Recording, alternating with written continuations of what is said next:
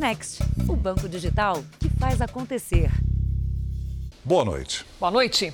Um assaltante foi morto pela Polícia Militar durante um arrastão em São Paulo. Foi na entrada da comunidade de Heliópolis, uma das maiores do país. O suspeito reagiu à prisão e acabou baleado. A região é conhecida pelos constantes assaltos.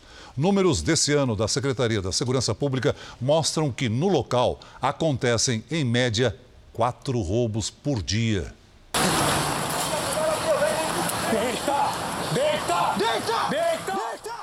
Esse foi o fim do arrastão que começou minutos antes. Faltava pouco para as 8 horas da manhã.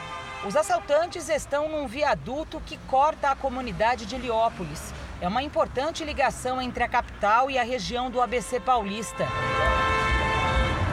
Os quatro suspeitos abordam as vítimas no meio do trânsito. Um dos motoristas avança com o carro. Eles continuam os ataques até que dois policiais militares que patrulhavam a região começam a perseguir os ladrões. Você é louco, mano. Um deles é detido e tenta reagir.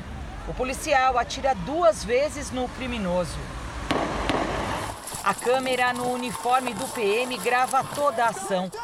O assaltante resiste à prisão, tenta desarmar o policial e sacar uma pistola da cintura, até que é baleado. Mostra que a ação foi legítima, que o, o criminoso que morreu, ele tentou é, desarmar o policial com uma das mãos e com a outra ele fez menção de sacar o simulacro que estava na cintura dele. O parceiro do policial efetuou dois disparos e, e acabou alvejando Segundo a investigação, o suspeito estava com uma arma de brinquedo e visivelmente alterado. Ele foi socorrido, mas morreu no hospital. Os outros três assaltantes fugiram. O local já é conhecido dos assaltantes, das vítimas e da polícia. Ponto recorrente de arrastões que acontecem durante o dia e a noite. Só este ano foram mais de mil roubos na região. Esta mulher foi vítima de criminosos quando ia de carro para o trabalho. O que mais me surpreende é que os anos passam e nada muda. Né? Os bandidos continuam avançando os carros em movimento, sempre com arma em punho, obrigam os carros a pararem. Eles reviraram o meu carro inteiro em questão de, de segundos. Deita! Deita! Deita! Veja agora outros destaques do dia. Auxílio emergencial fez desigualdade cair no Brasil em primeiro ano da pandemia. O Tribunal de Contas da União vai investigar o instituto responsável pelo Enem. Governo paga para ministro Paulo Guedes participar de evento promovido pela filha. Agricultores brasileiros repudiam ação contra a exportação de carne aos Estados Unidos. E na série especial, dois pequenos grãos que são gigantes para a economia brasileira.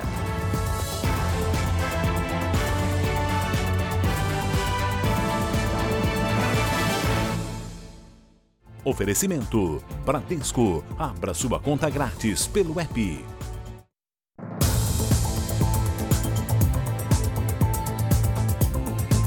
No Rio de Janeiro, uma mulher morreu baleada em uma tentativa de assalto.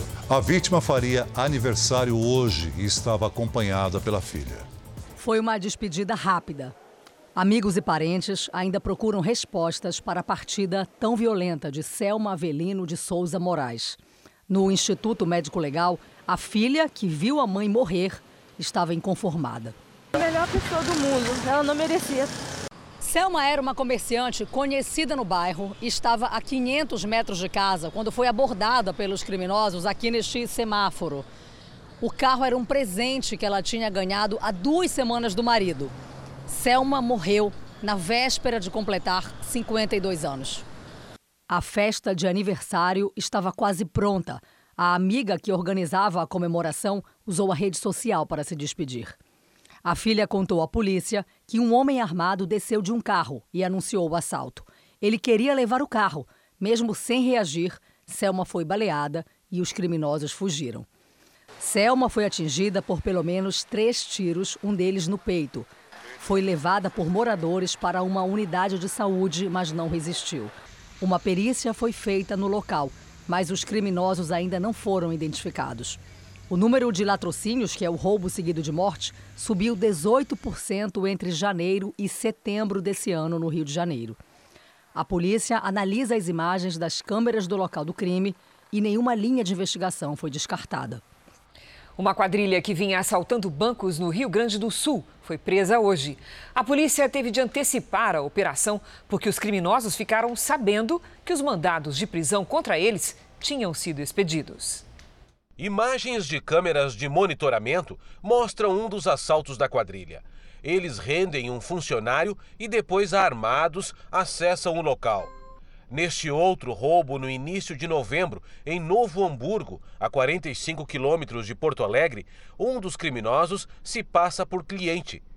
Comparsas chegam em seguida e pegam o dinheiro dos caixas.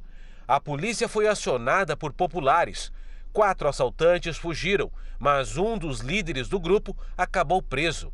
Hoje, uma ação das polícias civil e militar prendeu seis suspeitos de integrar a quadrilha.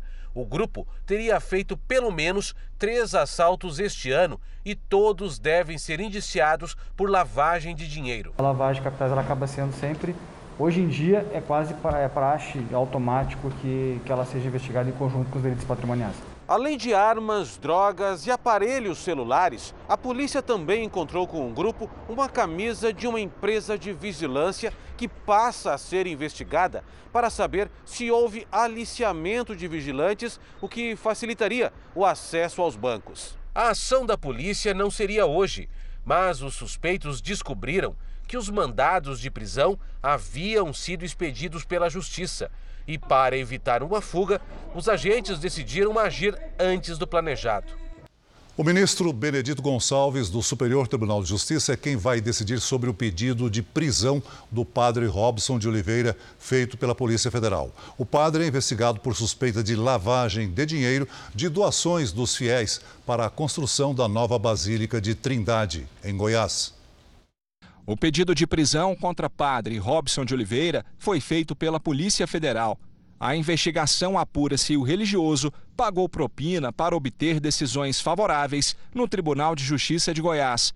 Em áudios obtidos pelo Ministério Público, Padre Robson e o advogado Cláudio Pinho estariam negociando o pagamento de um milhão e meio de reais para reverter uma decisão desfavorável à Associação Filhos do Pai Eterno, a FIP, que era comandada pelo padre. A gente apalavrou o seguinte, que a gente colocaria em termos fixos os honorários, em vez de termos percentuais, o honorário de êxito, colocaríamos em um milhão e meio, tá? Está entendendo que esse valor que ele está cobrando é em cima de uma sentença que o senhor teve contra o senhor de ser bem mais claro. Ele está dizendo Qual que é para ganhar lá no tribunal é ele comprou pessoas. Vamos fechar esse acordo de 750 e os outros 750 quando ele retomar esse dinheiro. No mês de fevereiro, o presidente do tribunal determinou a abertura de uma investigação e que os fatos fossem comunicados ao Conselho Nacional de Justiça e o Superior Tribunal de Justiça. O pedido de prisão está nas mãos do ministro Benedito Gonçalves, que ainda não tomou a decisão. Em nota, o STJ disse que não comenta ações que correm em segredo de justiça. Padre Robson de Oliveira foi alvo de uma operação do Ministério Público em agosto do ano passado. A suspeita era que o religioso estaria movimentando até 2 bilhões de reais da doação de fiéis para a construção da nova Basílica de Trindade na compra de fazendas e imóveis de luxo. Atualmente, a investigação está arquivada e mais de um ano depois que o padre foi afastado do comando da Associação Filhos do Pai Eterno, as obras continuam na fase de fundação. A defesa do padre Robson afirmou estar tranquila e certa de que o Poder Judiciário não irá atender o pedido de prisão. O Tribunal de Justiça de Goiás informou que não tem conhecimento do fato e, por essa razão, não se pronunciará. O advogado Cláudio Pinho, citado na reportagem, não foi localizado pela produção do Jornal da Record. Um novo estudo aponta um erro crucial no relatório da Organização Mundial de Saúde sobre a origem da pandemia. Para o cientista responsável, o primeiro paciente infectado estava diretamente ligado ao mercado de animais de Wuhan, na China. Segundo o relatório da OMS, o paciente zero vivia a quilômetros do local. A informação fortalece a teoria de que a Covid-19 se espalhou de maneira natural a partir do mercado de Wuhan. A pesquisa realizada por um especialista em vírus dos Estados Unidos foi publicada na renomada revista científica Science e reconstrói a ordem dos primeiros casos da doença. De acordo com notícias e dados disponíveis de hospitais, o chamado paciente zero é um comerciante do mercado de animais de Wuhan. O vendedor teria sentido os primeiros sintomas em 11 de dezembro de 2019. Um relatório da Organização Mundial da Saúde atribuía o caso inicial a um contador que vivia a quilômetros do local e sequer esteve lá. O grupo de especialistas da OMS concorda que a teoria mais provável para a origem do coronavírus é a de mutação natural, mas o grupo não descarta nenhuma outra possibilidade, nem a de que o vírus tenha surgido a partir de um vazamento em um laboratório.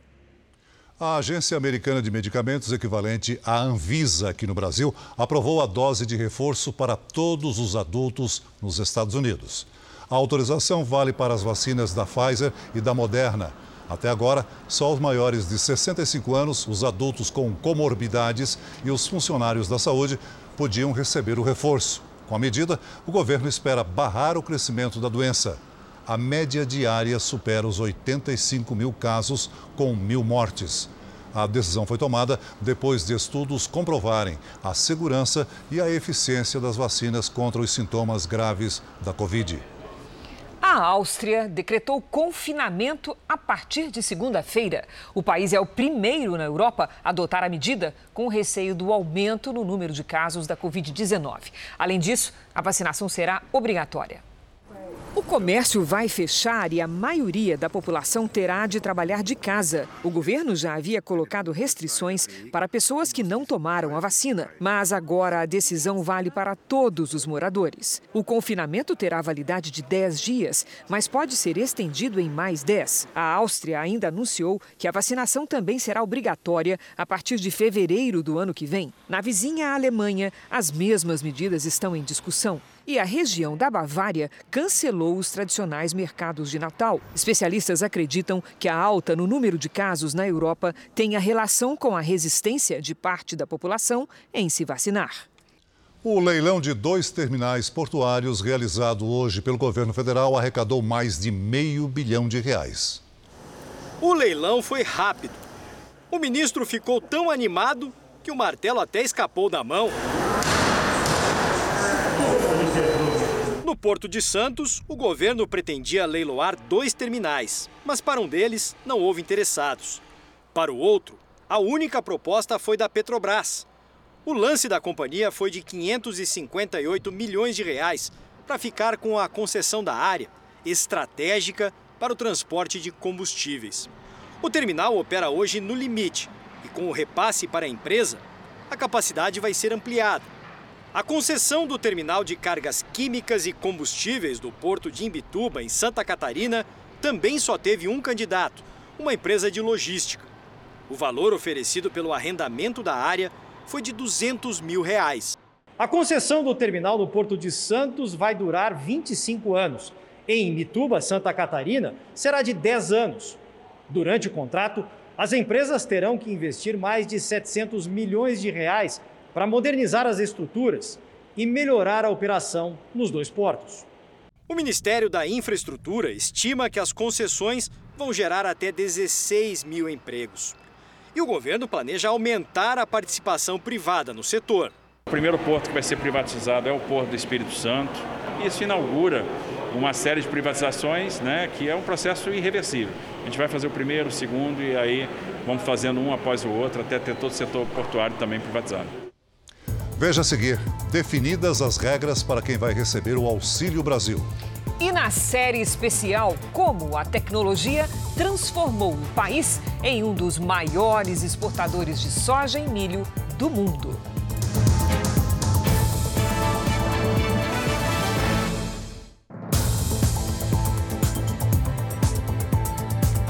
As mensalidades escolares vão ficar mais caras no ano que vem. E a estimativa é de aumento em torno de 12%, já que os reajustes devem acompanhar a inflação. A Juliana está endividada. Atrasou o pagamento da escola dos filhos e acaba de receber o comunicado de rematrícula. A mensalidade do mais velho, que vai para o ensino médio, aumentou quase 600 reais.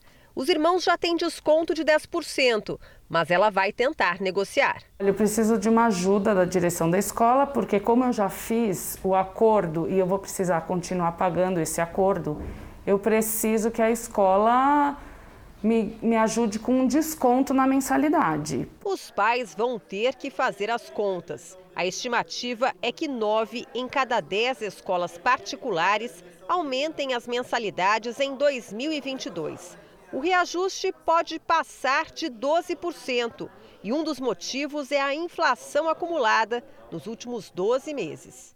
Também entram nesse cálculo reformas na estrutura do colégio, correção do aluguel do prédio e o aumento salarial dos professores. Não existe teto para o reajuste, mas as escolas são obrigadas por lei a apresentar aos pais os custos que justifiquem os novos valores. Se você não consegue dar um desconto numa família que está em dificuldade, aumente o número de parcelas, porque nós cobramos uma anuidade. Então você pode dividir em uma, duas, dez, quinze, vinte parcelas. Nesta escola em São Paulo, a maior parte das famílias já fez ou demonstrou interesse na rematrícula. Negociar é a maneira que a direção encontrou para manter os quase 500 alunos. É melhor uma sala pagando menos mensalidade, mas uma sala mais cheia, do que uma sala uma mensalidade cara e com meia dúzia. Não é nem atrativa, né? Se você não tentar entrar num acordo, você pode até perder a clientela. O ministro da Economia, Paulo Guedes, usou dinheiro público para participar de um evento privado organizado pela filha dele no Rio de Janeiro. Quem tem as informações é a repórter Nathalie Machado, que fala ao vivo de Brasília. Boa noite, Nathalie. Boa noite, Cris. Boa noite, Celso. Boa noite a todos. Paulo Guedes e outro outros três secretários do Ministério da Economia foram a esse evento a um custo de aproximadamente 16 mil reais, o que incluiu passagens aéreas e também hospedagem. Essa denúncia foi publicada hoje no r7.com, que cruzou dados do portal da Transparência. Essa viagem ocorreu em 2019. O evento foi organizado por Paula Drummond Guedes, filha do ministro, e contou com a participação do pai e de funcionários do governo. Especialistas acreditam que Guedes pode ter cometido improbidade administrativa, já que o evento privado deveria ter alguma relação ou benefício para o setor público. De acordo com a nota do Ministério da Economia, é comum que os ministros de Estado participem frequentemente de eventos privados desenvolvidos por empresas e entidades privadas, mas que participem como convidados, envolvendo diversos assuntos ligados a políticas públicas que estejam direcionadas às pastas que esses ministros atuam. Ainda de acordo com a nota do Ministério, o Instituto de Formação de Líderes, Dialogues, é uma instituição sem fins lucrativos. A reportagem completa você acompanha no r7.com. Cris Celso. Obrigada pelas informações, Nathalie. O processo de extradição do ex-chefe do Serviço Secreto da ditadura venezuelana foi retomado. Hugo Carvajal está preso na Espanha. O país europeu concordou em entregá-lo aos Estados Unidos com algumas condições. Nos Estados Unidos, Carvajal é acusado de tráfico de drogas e lavagem de dinheiro. A justiça espanhola aceitou entregá-lo aos norte-americanos desde que ele não seja condenado à prisão perpétua. Isso porque a pena para a vida toda não poderia ser aplicada no país europeu. Washington não garantiu que a sentença não será imposta, mas indicou que, se isso acontecer, haverá uma revisão da pena. Numa delação entregue à Justiça da Espanha, Carvajal afirmou que partidos de esquerda da Europa e da América Latina foram financiados pela ditadura venezuelana.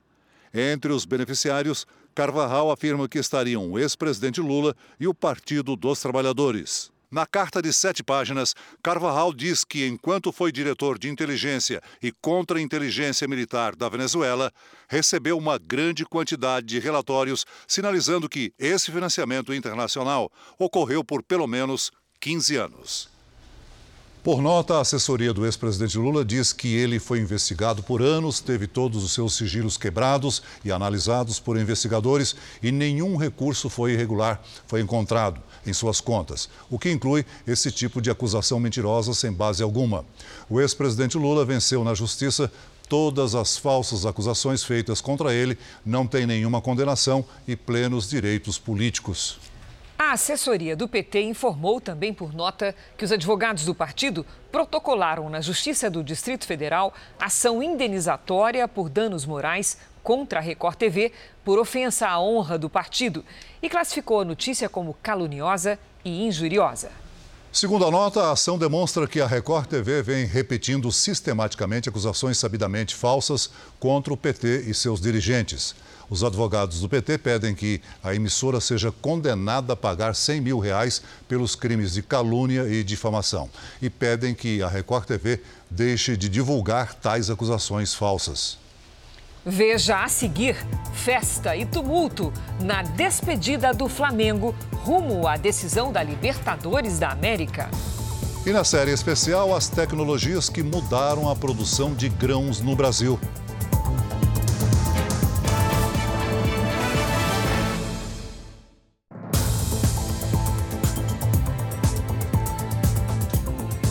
O número de estupros de crianças e adolescentes voltou a crescer no estado de São Paulo. Os registros deste tipo de crime, que tinham caído no início da pandemia, tiveram um aumento de mais de 8% nos primeiros nove meses deste ano. Até mesmo pelo medo, pela gravidade do assunto, o mais comum é não acreditar que pode acontecer no quintal de casa, no quarto das crianças. Eu me sinto a mãe mais inútil do mundo, por não estar ali para cuidar totalmente da minha filha. Além do sofrimento da filha de 10 anos, que depois de contar sobre o estupro para a mãe, tentou se matar, o que mais revolta Rosimeire é a identidade do abusador. Aos 79 anos, era um velho conhecido da família. Era um pai, um avô para as crianças. Não imaginaria que ele ia me machucar tanto igual ele fez agora, entendeu?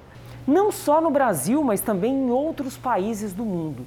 Em mais de 80% dos casos, os abusos contra crianças e adolescentes são cometidos por pessoas, a princípio, acima de qualquer suspeita. Um amigo, um vizinho, um padrinho da vítima como aconteceu nesse caso. Começou a fazer as coisas erradas, eu não gostava. De janeiro a setembro deste ano, as denúncias de abuso sexual contra crianças e adolescentes cresceram quase 9% em relação a 2020 no estado de São Paulo. Já são mais de 6 mil registros de estupro de vulnerável. Números que, depois de um período de trégua nas estatísticas, voltaram a crescer. Quando a gente fala de estupro de vulnerável, a gente está falando de menores de 14 anos. É, eu sinto muita tristeza quando eu vejo que colegas, e aí não só delegados, mas de outras também instituições, é, deixam de registrar ou de processar ou de denunciar, até de condenar, por questão de desconhecimento da lei. O caso da menina de 10 anos está sendo investigado pela polícia e o suspeito pelo crime está foragido. A criança é acompanhada por psicólogos.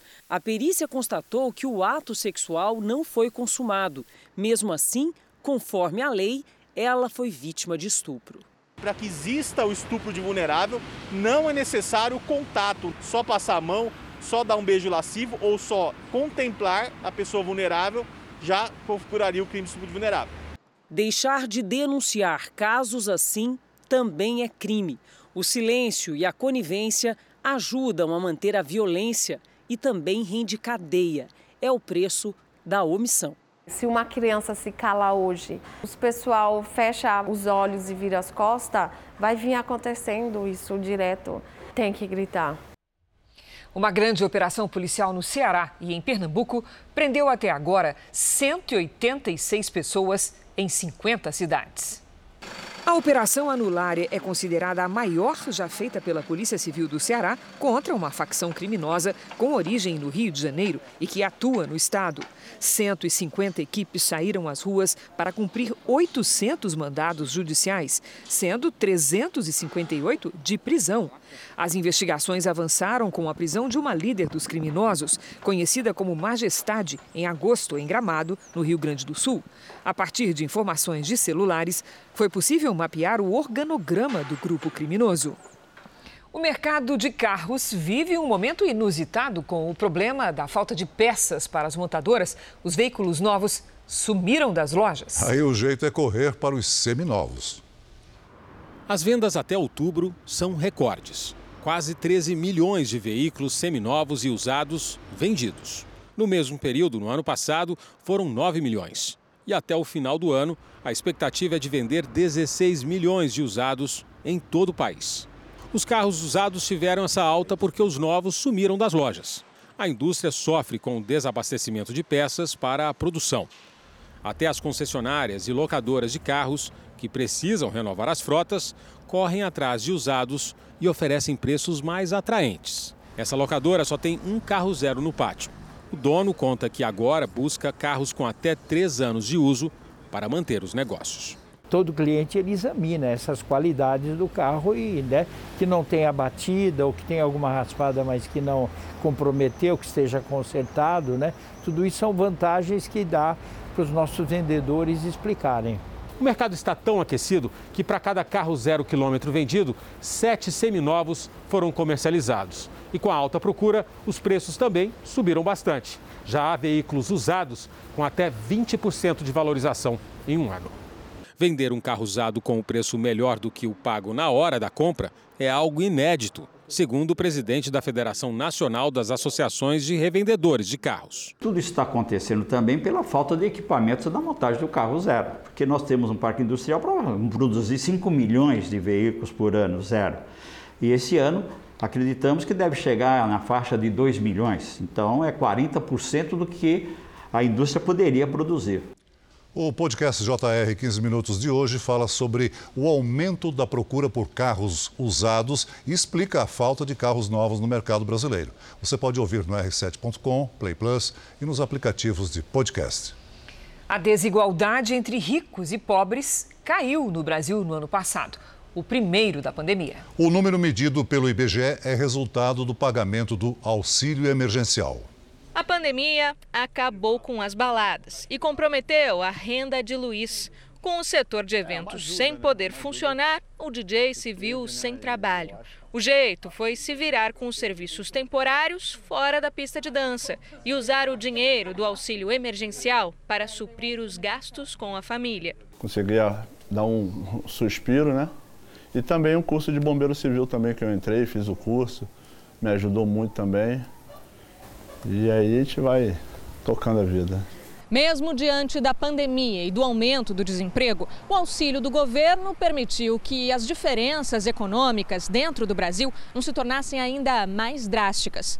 Pelo contrário, a pesquisa nacional por amostra de domicílios do IBGE apontou que a concentração de renda no país em 2020 atingiu seu menor patamar nos últimos seis anos.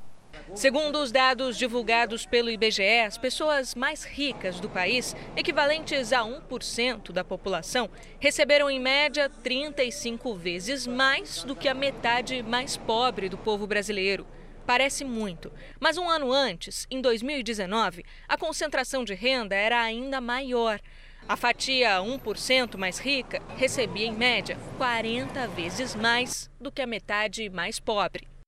O principal motivo é o auxílio emergencial, que atingiu quase um quarto dos lares brasileiros em 2020. Na comparação de 2020 com 2019, houve queda de 9,4% nos rendimentos médios dos mais ricos. Já o maior aumento de renda foi para os brasileiros que estão entre os 5% e os 10% dos mais pobres, 17,6%. Sem o auxílio, com certeza a desigualdade teria aumentado e teria muito mais gente abaixo da linha de pobreza, a gente teria uma situação muito pior, porque esse auxílio foi um socorro de renda ali sobretudo para a primeira metade da distribuição de, de renda do país, que foi muito afetada, mas o auxílio deu aquela segurada para não ter um efeito tão forte como era esperado. A CNA, Confederação da Agricultura e Pecuária do Brasil, divulgou uma nota em que critica duramente uma medida estudada pelo governo americano para impedir a importação da carne brasileira. A repórter Mônica Novaes tem as informações direto de Goiânia. Boa noite, Mônica. Boa noite, Cris, Celso. Olha, por enquanto essa suspensão é apenas um pedido que foi feito pela Associação dos Produtores de Carnes dos Estados Unidos ao Departamento de Agricultura americano. O motivo seria uma insegurança provocada pelos casos da doença da vaca louca. Mas a CNA informou que aqui no Brasil esses casos são atípicos e o país tem um sistema forte de barreira sanitária. Além disso, a Organização Mundial de Saúde não teria registrado nenhuma irregularidade praticada por autoridades brasileiras. O órgão informa ainda que esse pedido feito pela Associação Americana ele não é baseado em critérios sanitários, e sim uma postura adotada para criar barreiras econômicas. Celso, Cris. Obrigada, Mônica. O governo publicou hoje no Diário Oficial da União as normas para o pagamento do Auxílio Brasil. As regras para quem vai receber o Auxílio Brasil foram definidas hoje pelo Ministério da Cidadania. O valor médio pago neste mês será de 224 reais.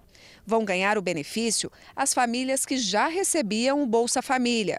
Quem não recebia, mas está no cadastro único, vai para uma espécie de lista de reserva e poderá ter acesso ao benefício. Já quem não recebia nem o Bolsa Família e nem está no cadastro único, aí é preciso buscar um centro de referência de assistência social para fazer o registro, mas isso não garante que a família vai receber o auxílio. O benefício será pago a famílias que estejam em situação de extrema pobreza, que são aquelas que têm renda familiar mensal de até 100 reais por pessoa, e também famílias em situação de pobreza, que têm renda mensal por pessoa de até 200 reais. A Caixa Econômica, que é o banco que vai fazer os pagamentos, manteve o mesmo calendário do Bolsa Família, que funciona de acordo com o NIS, que é aquele número de inscrição social. Por exemplo, NIS que termina com o número 1 recebeu dia 17. NIS 2, dia 18, e assim por diante. O Congresso Nacional aprovou que 9 bilhões e 300 milhões de reais do orçamento sejam destinados ao pagamento do Auxílio Brasil, mas ainda é preciso que o auxílio seja aprovado pela Câmara e pelo Senado para virar um pagamento até o fim do ano que vem. Hoje, como ele foi criado por medida provisória, só pode ser pago no máximo por seis meses. Um outro entrave importante é que o governo ainda não tem de onde tirar os recursos que vão garantir o benefício de 400 reais por família. O pagamento desse valor no ano que vem depende da aprovação da proposta de emenda constitucional dos precatórios. Ela limitaria o pagamento de dívidas judiciais e criaria uma folga de 50 bilhões de reais para o novo benefício social. A Polícia Federal pediu ao Supremo Tribunal Federal a abertura de uma investigação sobre as emendas de relator pagas a deputados e senadores.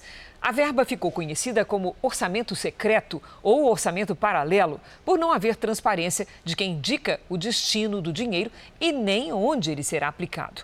A Polícia Federal quer saber se houve uso ilícito de verba pública. O Supremo, por sua vez, já determinou a suspensão do pagamento destas emendas. O Tribunal de Contas da União vai investigar as denúncias de possíveis irregularidades no Enem. Nós vamos a Brasília com Matheus Escavazini. Boa noite, Matheus.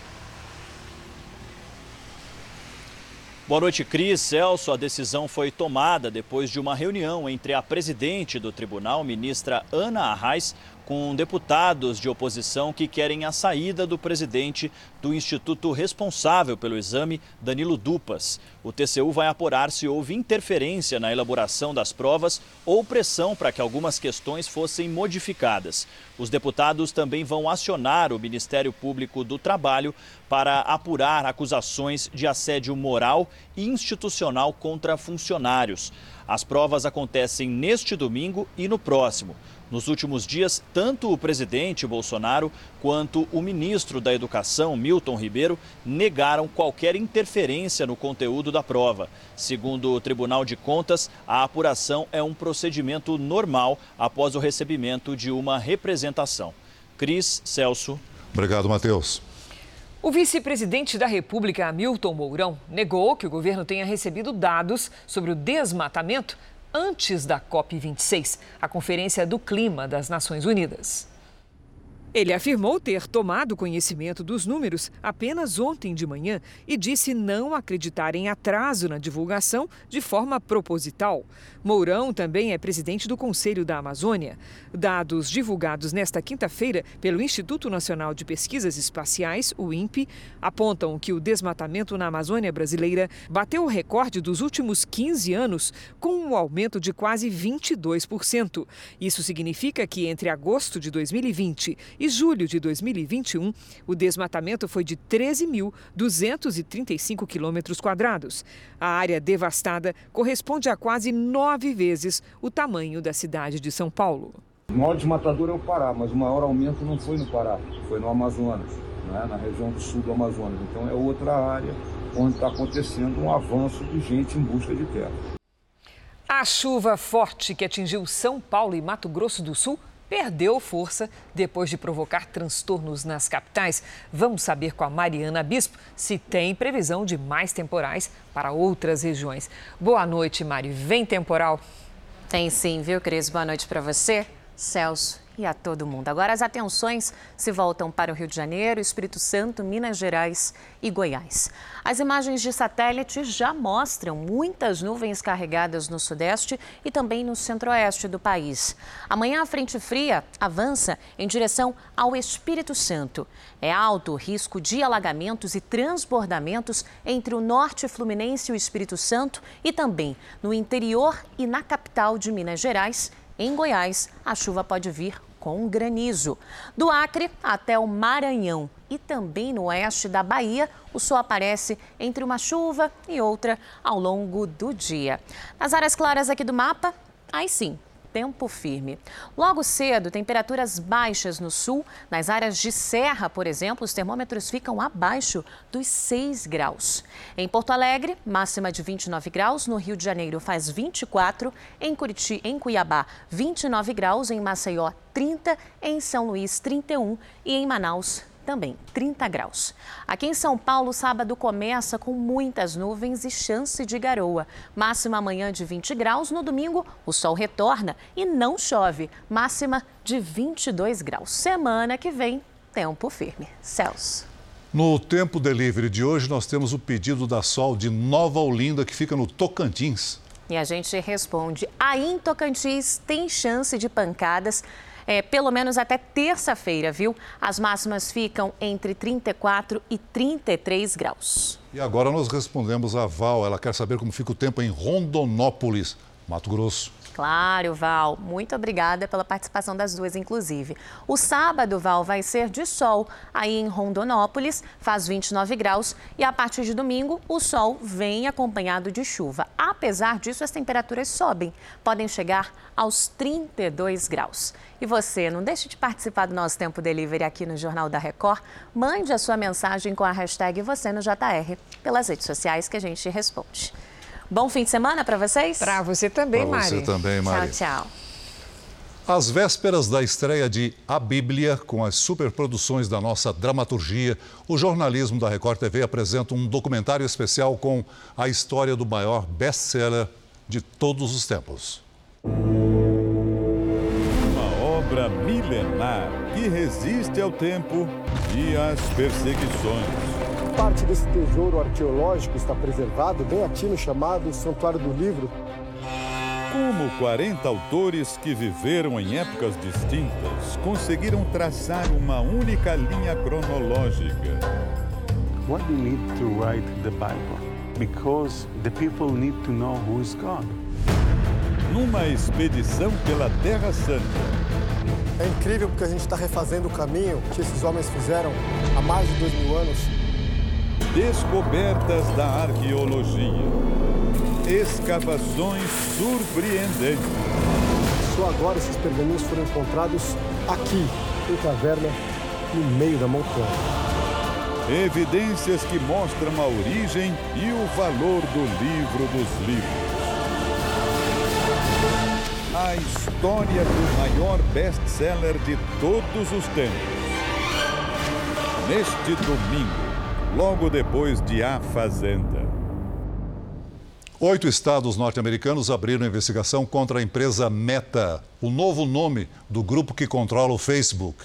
As autoridades querem avaliar se a rede social Instagram, que pertence à Meta, representa uma ameaça à saúde física e mental de crianças e adolescentes, incluindo depressão, distúrbios alimentares e até suicídio. A empresa não comentou o assunto. Em maio, procuradores de 40 estados pediram ao Facebook que abandonasse o projeto de criação de uma versão do Instagram para menores de 13 anos, o que a empresa acabou fazendo. A Nicarágua vai sair da Organização dos Estados Americanos. A decisão acontece após a entidade não reconhecer a reeleição de Daniel Ortega em setembro, em 7 de novembro. O país acusa a OEA de intervencionismo e afirma que a organização é controlada pelos Estados Unidos. A eleição na Nicarágua é considerada ilegítima por parte da comunidade internacional. Os opositores a Daniel Ortega foram presos antes da votação e apenas aliados do presidente puderam concorrer. Em Cuba, a mãe de um adolescente de 15 anos denuncia que o filho foi enviado a um centro de detenção depois de convocar protestos pacíficos pela internet. O jovem participaria das manifestações marcadas para a última segunda-feira e que foram reprimidas pela ditadura comunista. No dia marcado, o adolescente vestiu branco e, pela internet, convocou a população a participar. A mãe contou que no dia seguinte recebeu a visita de policiais. Eles pediram que o menino fosse levado ao departamento de menores e, em seguida, ele foi enviado para uma espécie de centro de detenção e reabilitação educacional. Maria José Gonçalves disse que visitou o filho e ele está sendo bem tratado. Se a minha irmã não tratava bem. Os protestos em Cuba marcados para o dia 15 foram duramente reprimidos. A polícia tentou impedir que os manifestantes saíssem às ruas e prendeu 71 pessoas. Em julho, milhares de cubanos protestaram por causa da pobreza, do descontrole da pandemia e da falta de liberdade no país. Vamos agora com a opinião de Augusto Nunes. Boa noite, Augusto. Boa noite, Cris. Boa noite, Celso. Boa noite a você que nos acompanha. Por ser menor de idade, um cubano com apenas 15 anos não pode ter o nome divulgado quando acusado de crimes inexistentes. Só pode ser preso por ter ousado divergir da tirania comunista que oprime o país há mais de seis décadas. Ela já era uma quarentona brutal quando nasceu RR, iniciais do nome do adolescente detido pela versão caribenha da Gestapo nazista, por envolvimento nas manifestações de protesto deste 15 de novembro.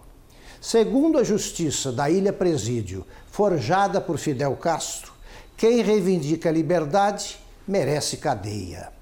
Postagens nas redes sociais informaram que o jovem ativista youtuber, líder da Aliança Juvenil Libertária, foi capturado na manhã de terça-feira ao sair da escola e levado para um centro de detenção em Matanças, reservado a menores infratores. Até agora, os amantes brasileiros do modelo cubano, como Lula ou Guilherme Boulos, não deram um pio sobre a medonha agressão aos direitos humanos. Ou acham que é tudo invencionice da direita fascista, ou perderam de vez a vergonha. A madrugada desta sexta-feira foi marcada pelo eclipse lunar parcial mais longo dos últimos 580 anos, segundo a NASA. Ele foi observado em diversas partes do mundo. O eclipse lunar parcial acontece quando a Terra fica entre o Sol e a Lua e ela ficou assim, parcialmente coberta pela sombra da Terra durante aproximadamente 3 horas e 28 minutos. O fenômeno pôde ser visto a olho nu em quase todos os continentes. A previsão da Agência Espacial Americana é que o próximo eclipse lunar parcial aconteça novamente no ano de 2669. O cãozinho Thor, da raça Yorkshire, que foi levado durante um assalto em São Paulo, foi encontrado há pouco. Você viu essa história aqui no Jornal da Record na quarta-feira desta semana. A polícia ainda não deu detalhes de como recuperou o animal. Os criminosos continuam foragidos. Hoje, o Flamengo embarcou para Porto Alegre, onde realiza dois jogos pelo Campeonato Brasileiro. E de lá segue para Montevidéu, no Uruguai, para a final da Libertadores. Mais de 3 mil torcedores estiveram na porta do centro de treinamento do clube para incentivar o time. Alguns tentaram ultrapassar o cordão de isolamento. A polícia militar usou bombas de efeito moral e gases de pimenta. Durante o trajeto até o aeroporto, alguns torcedores subiram no teto do ônibus. O Flamengo vai jogar contra o Internacional e o Grêmio. E na quarta-feira segue para o Uruguai, onde faz a final da Libertadores contra o Palmeiras, dia 27. Dois grãos pequenos no tamanho têm um peso enorme para o agronegócio brasileiro.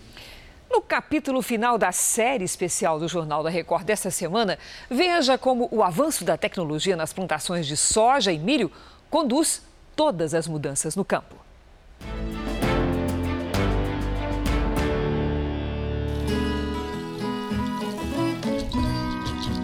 A cor da soja, assim mais alaranjada, dá uma dica de tudo que ela representa para a economia do Brasil.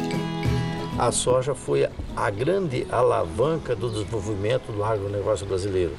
É muito melhor do que o ouro da época da colonização, que é aquele extrativista. E esse aqui não, tem um progresso permanente. E a comparação não é à toa. Só esse ano, a soja deve render 47 bilhões e meio de dólares com exportações somos o maior produtor mundial do grão. Mais de um terço do que é colhido no planeta vem do Brasil. Mato Grosso, Paraná e Rio Grande do Sul puxam o ranking dos estados que mais produzem. Quando me formei, o Brasil tinha 400 mil hectares de soja, tudo no Rio Grande do Sul. Hoje, nós temos mais de 40 milhões de hectares com soja no Brasil. A ciência permitiu tropicalizar essa cultura temperada, que hoje está de Rondônia, Roraima, Amapá, até o Rio Grande do Sul e todos os estados brasileiros fizeram com sucesso a soja. Outro grão importante para o Brasil também tem uma cor que lembra o ouro. É um aliado da soja e tem um enorme peso na economia e para aqueles que vivem no campo, o milho. O Brasil é o terceiro maior produtor. Fica atrás apenas dos Estados Unidos e da China produzidos em lotes separados, mas com os mesmos destinos, a China e a Europa. Grãos fundamentais para o agronegócio e para a manutenção da economia brasileira nesta fase difícil da pandemia.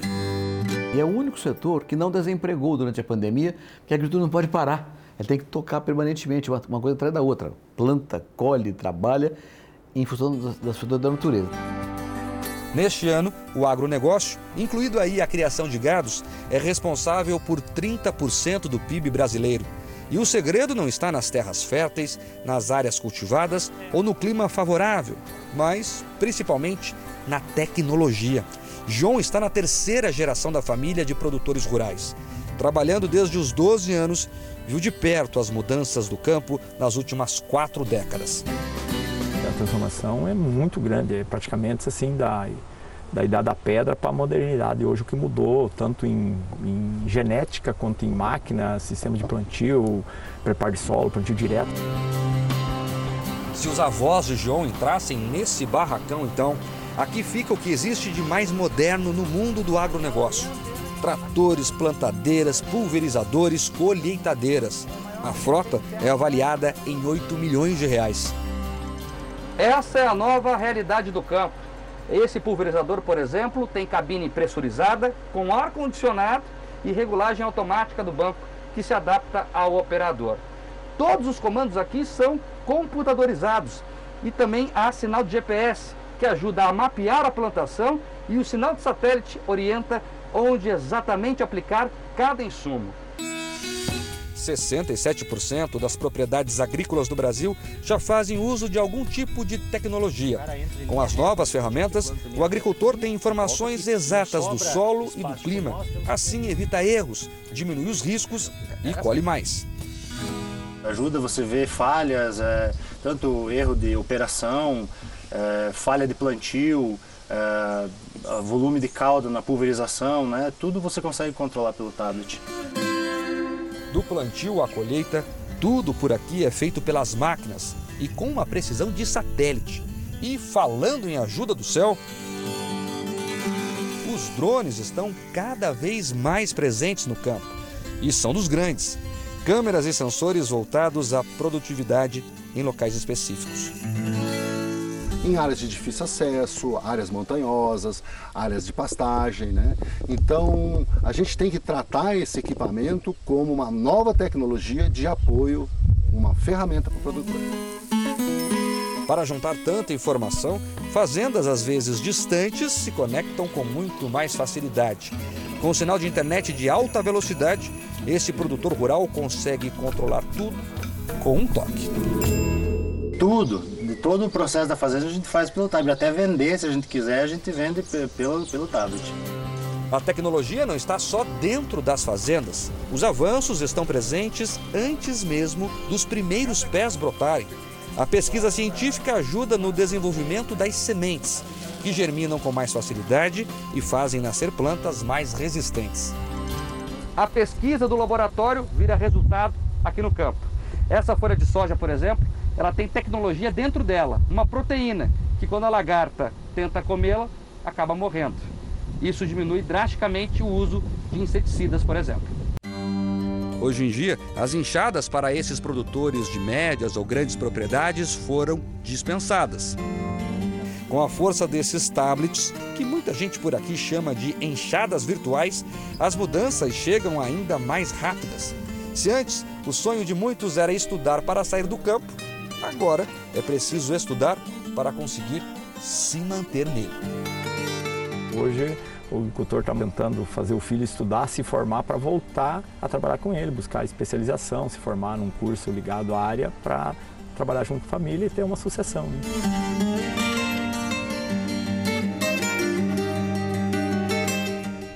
O Jornal da Record termina aqui. A edição de hoje na íntegra e também a nossa versão em podcast estão no Play Plus e em todas as nossas plataformas digitais. À meia-noite e meia tem mais Jornal da Record. Você fica agora com a novela Gênesis.